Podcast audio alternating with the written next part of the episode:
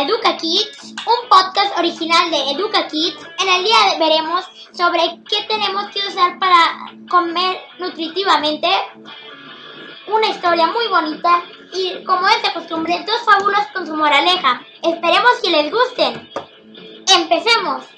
Las primeras cosas que tenemos que hacer con nuestra alimentación, pues primero que nada es comer pues muy bien, uh, no comer tanto mugrero como es de costumbre para algunos niños, como comer frituras, donas, chocolates, jugos, eso no está bien. Tenemos que, uh, uh, sí pueden comer, pero a lo mejor una vez por semana y máximo.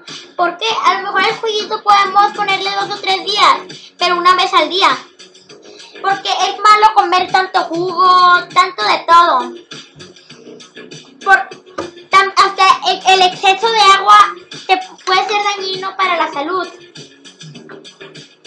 Tenemos que alimentarnos, decirle a mamá que de vez en cuando nos haga un pollito, una carnita, un pescadito, con algún vegetal, no solo, con zanahoria, brócoli, no sé, el vegetal que más te gusta a ti. Te dices a mamá que te cocine un pollito con zanahoria y arrocita o espagueti. Ah, está súper bien la comida.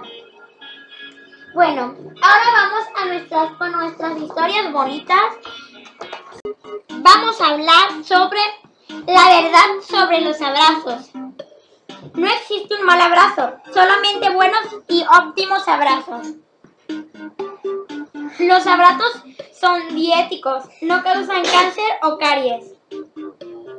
Los abrazos son totalmente naturales, sin conservantes, ingredientes artificiales o pesticidas. Los abrazos son libres de colesterol, endulzados naturalmente 100% disponibles en la naturaleza y no son totalmente reciclables. Los abrazos son fáciles de transportar, no necesitan baterías, sincronización o rayos X. Los abrazos están exentos de impuestos. Los abrazos son seguros en cualquier tipo de clima. La verdad, los abrazos son totalmente aconsejables para días fríos y lluviosos. Los abrazos son excepcionalmente efectivos en tratamientos de problemas como pesadillas o los San Lunes. Nunca dejes para mañana si puedes abrazar a alguien hoy. Porque cuando das un abrazo a alguien, el mismo instante recibes uno de vuelta. Para ti, te deseamos en todo el equipo de Duca un abrazo muy especial. Bueno, ahora vamos con sus fábulas y con su moraleja.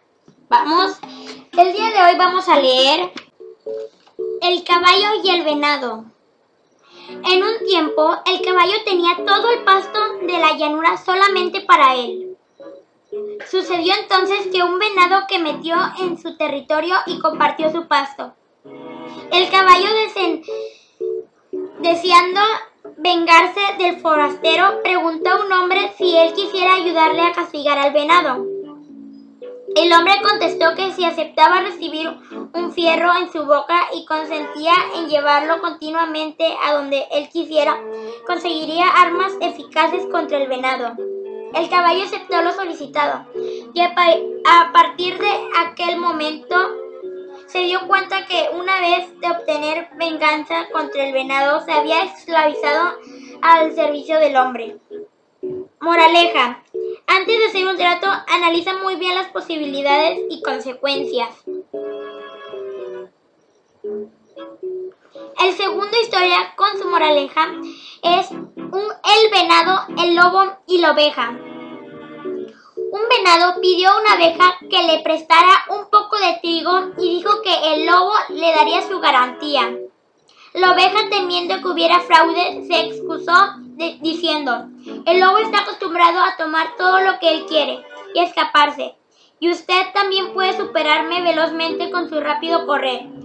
¿Cómo entonces será capaz de cobrarle cuando llegue el día del pago? Moraleja. El buen conocimiento y la experiencia son los mejores consejeros. Gracias por escuchar el podcast de radio del día de hoy. Síguenos en Spotify y en Google Podcast como EducaKit. Y recuerden, sigan aprendiendo.